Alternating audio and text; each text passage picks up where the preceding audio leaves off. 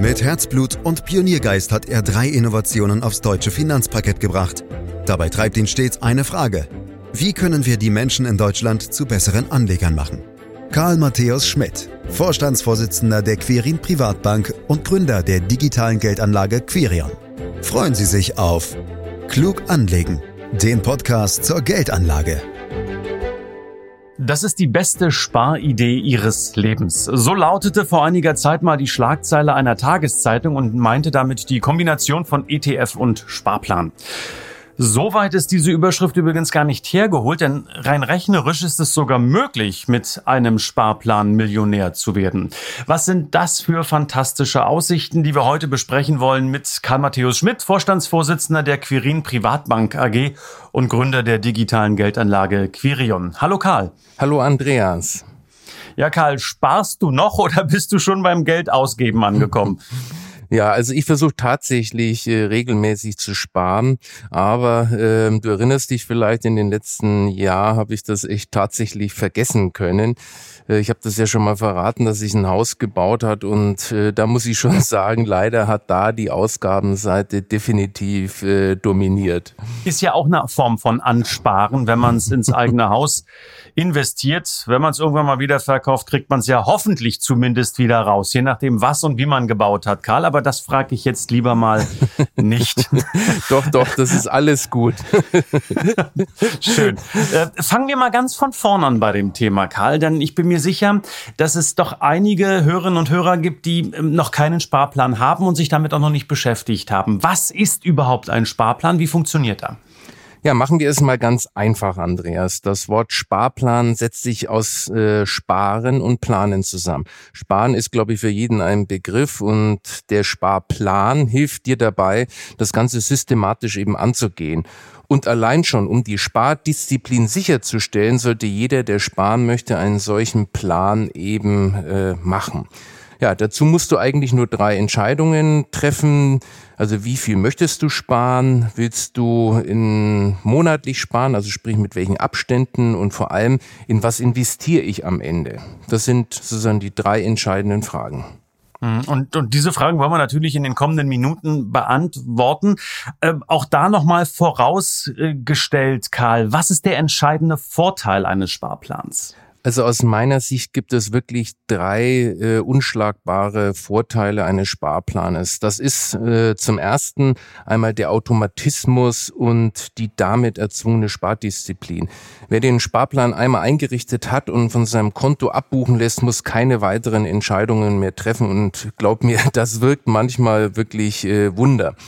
Äh, der zweite Punkt und Vorzug von Sparplänen ist der Zeitfaktor. Die meisten Menschen sparen ja über einen längeren Zeitraum an und dann zieht eben bei Sparplänen ein ganz besonderer Rendite-Turbo.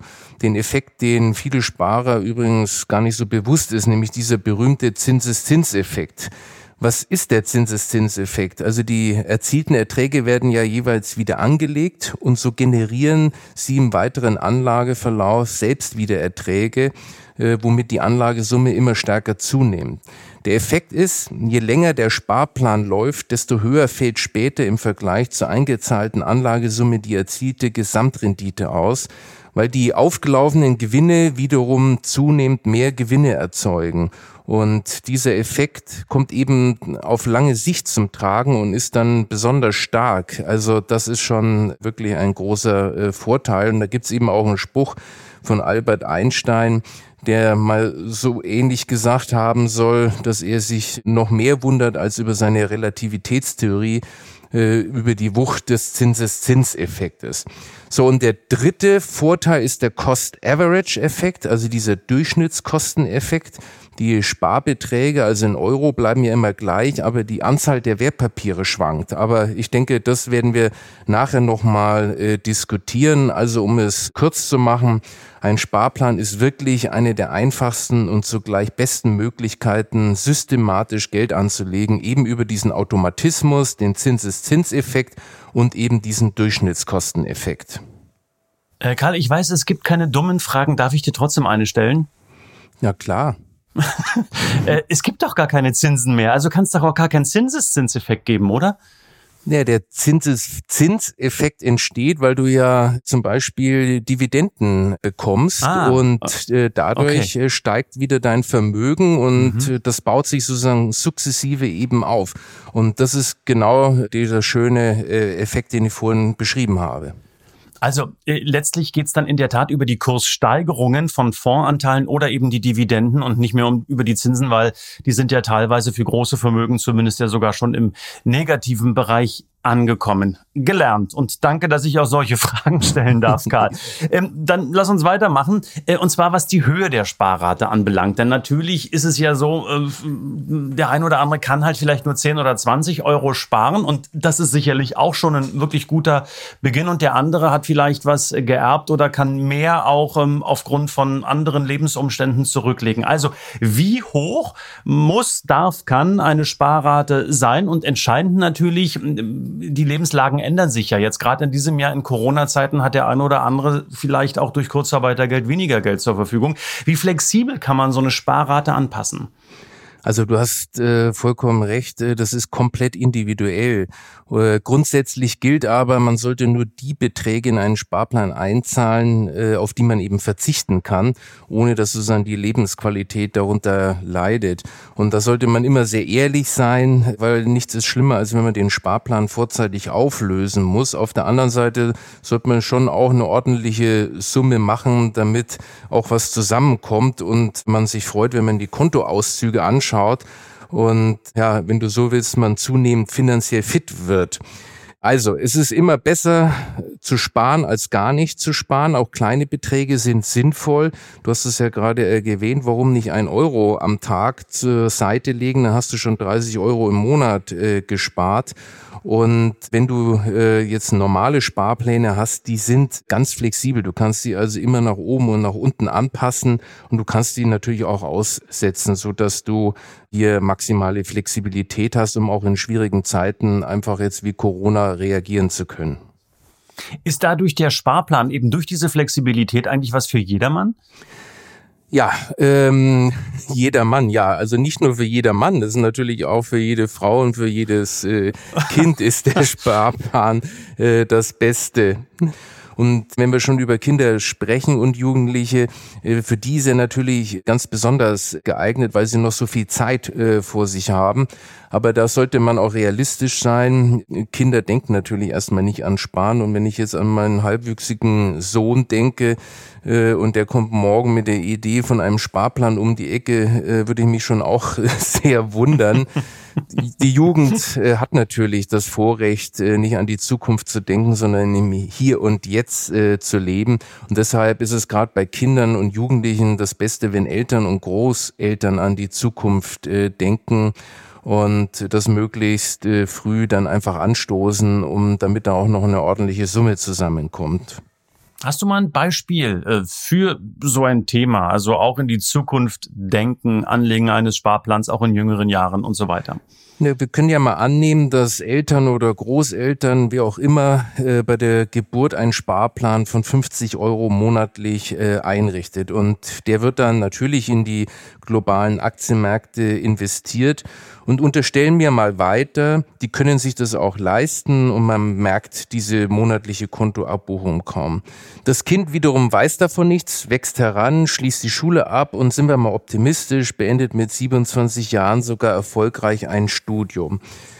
Wenn wir nun für die Anlage eine durchschnittliche Rendite von jährlich 6% unterstellen, sammelt sich im Laufe der 27 Jahre auf den Sparkonto ein Betrag von immerhin knapp 40.000 Euro an.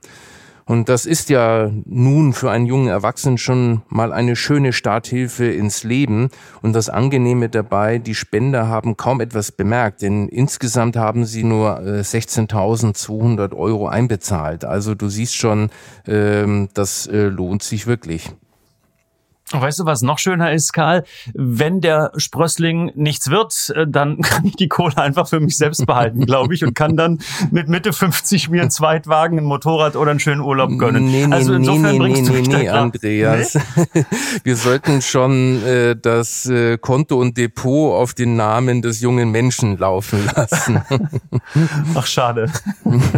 Na gut, okay, aber in dem eingangs erwähnten Zeitungsartikel hieß es, es sei sogar genial, genial. Und genial ist ja nun mal wirklich Maximum. Wenn man den Sparplan mit ETFs bestückt, warum ist das eine gute Idee?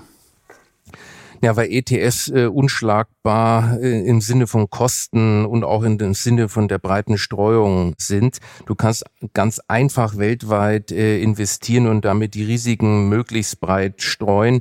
Und das ist aus meiner Sicht, das zeigen ja auch wissenschaftliche Studien, du hast einfach das beste und optimale Rendite-Risiko-Verhältnis für deine Anlage. Und dazu kommt eben, dass ETFs sehr kostengünstig sind. Und das ist neben der Rendite, vor allem wenn du langfristig äh, anlegst, ein entscheidender Erfolgsfaktor. Und das unterschätzen viele Sparanleger völlig, wie stark sich eben diese Kostenunterschiede auswirken. Hast du mal ein Beispiel für diese Kostenthematik über einen langen Zeitraum? Ja, ich gebe dir mal ein Beispiel. Angenommen, der Sparplan von vorher hätte aufgrund höherer Kosten eine um ein Prozent geringere Rendite pro Jahr. Dann hätten wir eben nach 27 Jahren statt der knapp 40.000 nur noch rund 33.000 Euro auf den Sparplan stehen. Ein Unterschied, der für den jungen Menschen womöglich ein kleiner Gebrauchtwagen äh, ausmachen kann. Und in der Praxis, das muss man äh, wirklich sagen, sind diese Kostenunterschiede sogar noch höher. So können klassische aktiv verwaltete Fonds, bei denen die Fondsmanager auf Basis von Prognosen die Geldern anlegen, drei bis fünfmal so teuer sein wie die ETFs.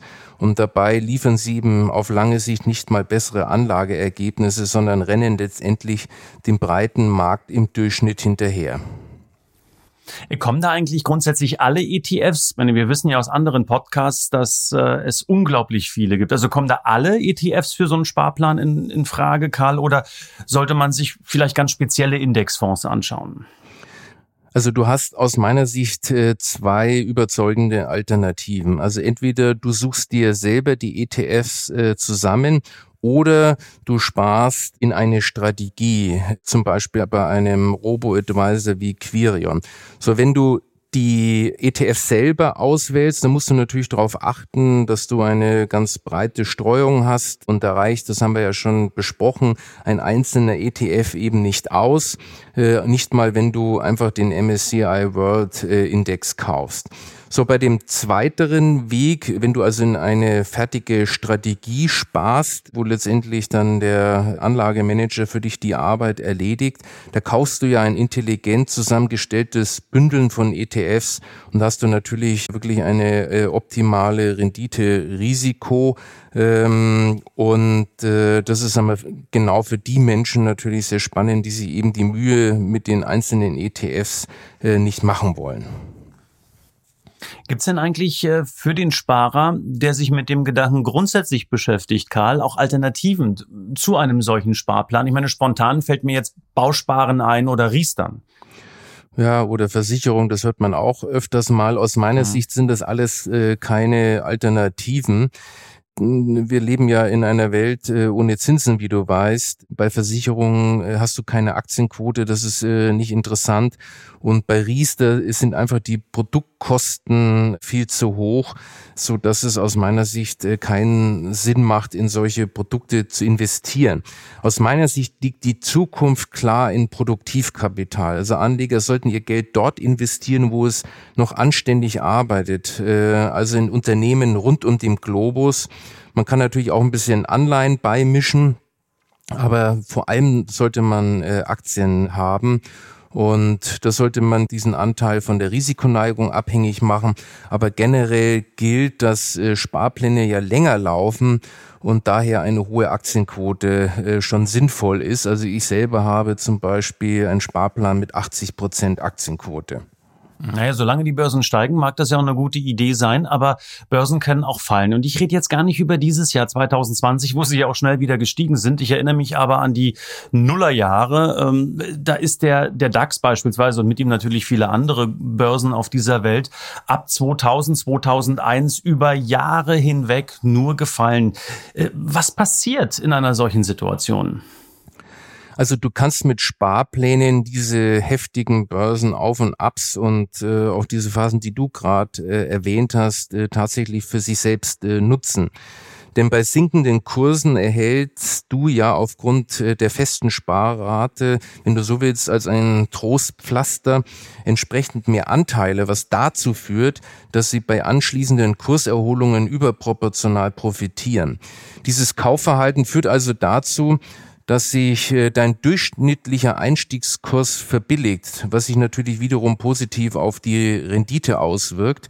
Umgekehrt bekommen sie bei steigenden Kursen zwar weniger Fondsanteile, aber dafür schlagen aber im Gegenzug Gewinne im bereits angesparten Vermögen zu Buche. Und äh, gerade in diesen turbulenten Marktphasen, wie wir sie jetzt in der Corona-Krise äh, durchleben, äh, kann ein Sparplan sozusagen seine Stärken perfekt ausspielen. Das nennt man übrigens Cost-Average-Effekt. Also das hatte ich ja vorhin schon äh, erwähnt als dritten Vorteil. Also dieser Durchschnittskosteneffekt auf Deutsch.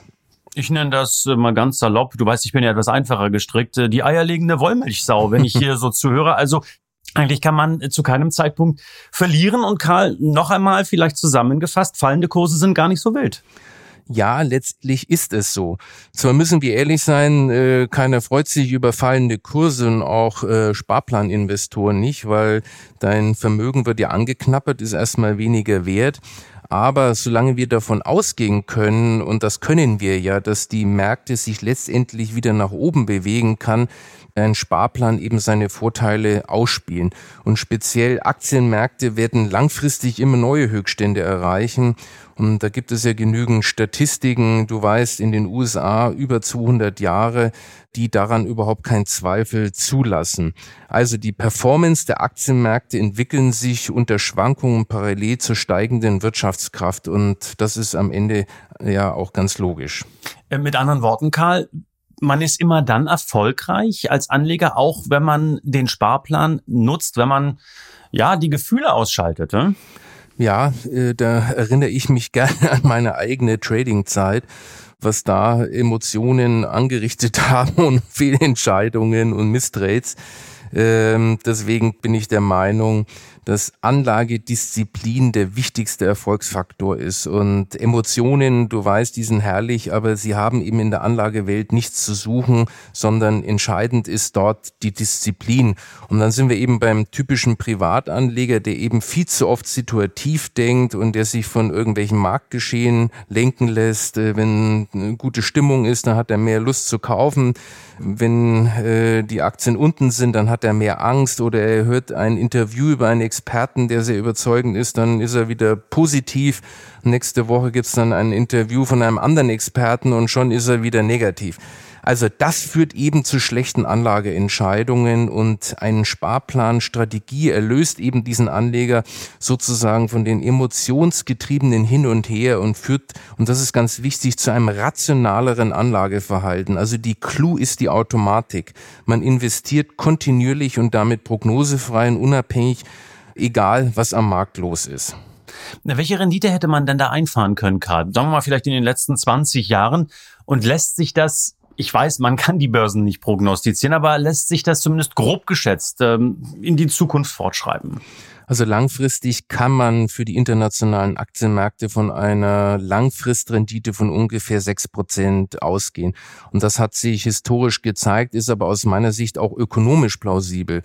Äh, man hat auch zum Beispiel so zehn Jahresperioden untersucht und dabei zeigt sich, dass es Perioden gab, in denen jährliche Renditen von deutlich über zehn Prozent erzielt wurden, dann aber auch welche, die deutlich unter sechs Prozent abgeschlossen haben. Also je länger man zurückschaut, je mehr Perioden man betrachtet, desto näher kommt man eben auf diese sechs äh, Prozent.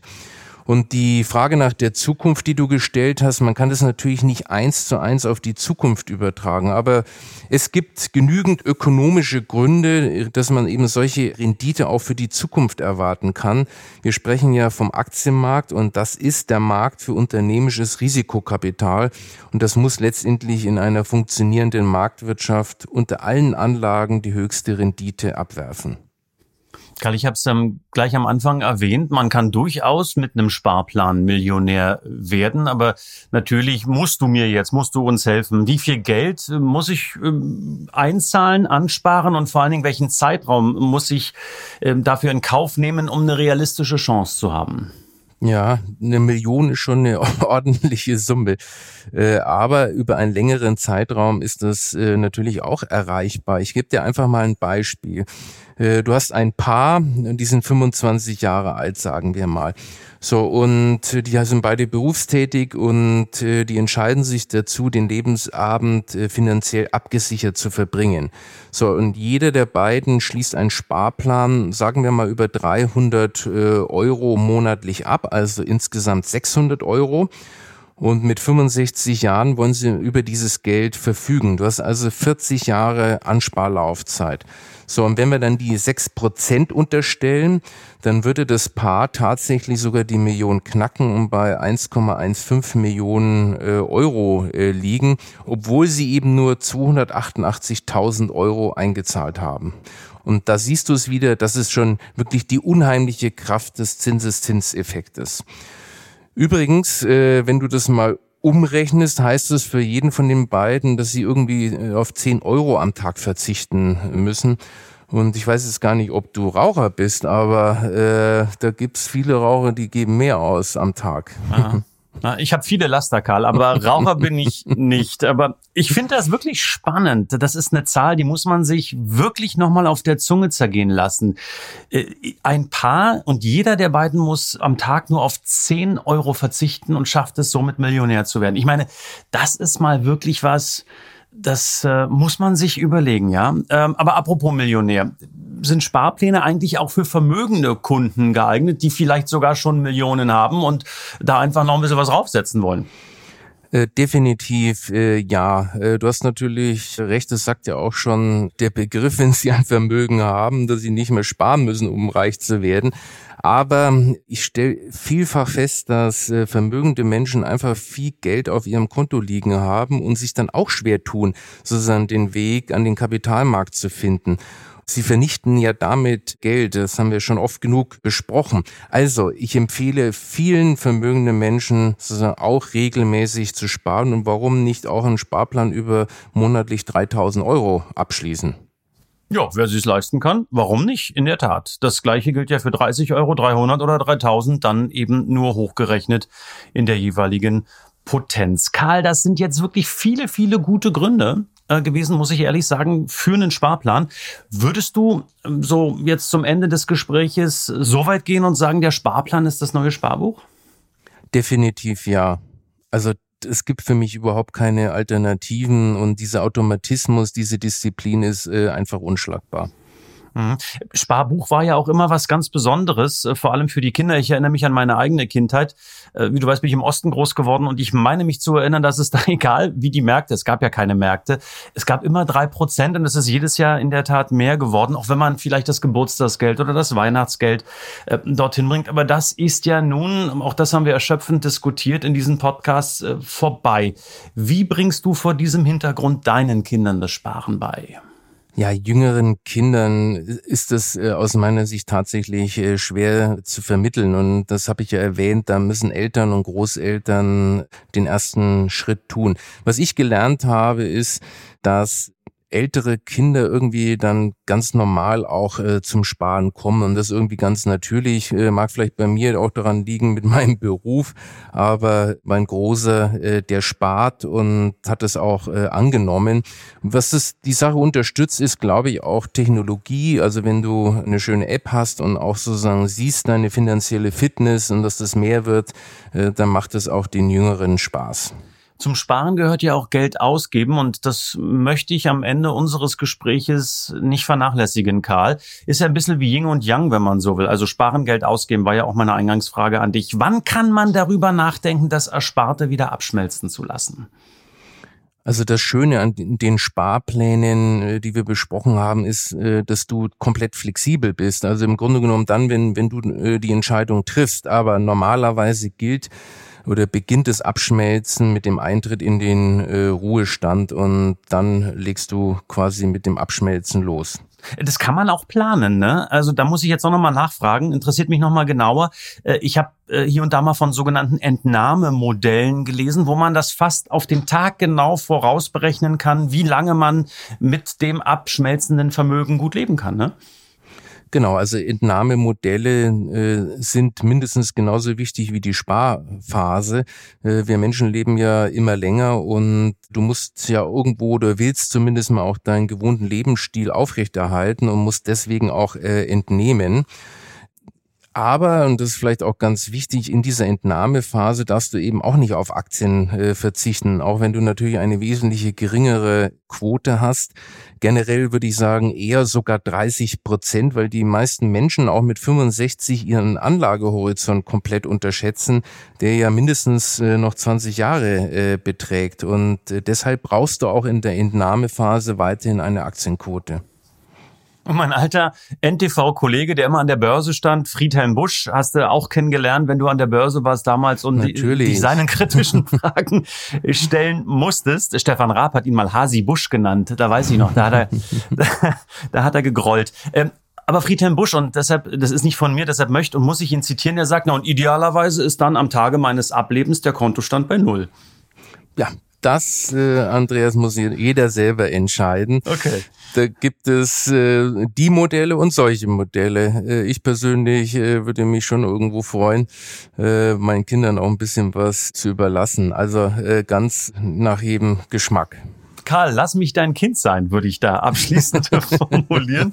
Ähm, Karl, das war sehr erhellend, das war ein toller Podcast. Ich danke dir ganz herzlich für all diese Ideen, Anregungen, Ausführungen zum Sparplan. Ähm, und all diejenigen, die Lust auf mehr haben, die können diesen Podcast und auch all die anderen natürlich ähm, abonnieren. Der erscheint jeden Freitag. Äh, seien Sie dabei, bleiben Sie dabei. Wenn Sie mehr auch über Sparpläne erfahren wollen, klicken Sie sich rein www.quirinprivatbank.de und dann sage ich wie immer herzlichen Dank fürs Lauschen. Das war Klug anlegen. Der Podcast zur Geldanlage der Quirin Privatbank mit dem Vorstandsvorsitzenden Karl Matthäus Schmidt. Wir freuen uns über Ihre Rückmeldungen und Themenwünsche, die Sie uns gerne an podcast.quirinprivatbank.de senden können. Die Quirin Privatbank steht für echte Unabhängigkeit, da sie auf Provisionen und hauseigene Produkte verzichtet das innovative Anlagekonzept Markt, Meinung, Wissen beruht auf bewährten Erkenntnissen der Finanzmarktforschung und investiert frei von Prognosen in den weltweiten Kapitalmarkt. Die Bank unterstützt interessierte Anleger bei der Altersvorsorge und dem langfristigen Vermögensaufbau. Mehr Informationen erhalten Sie unter querinprivatbank.de.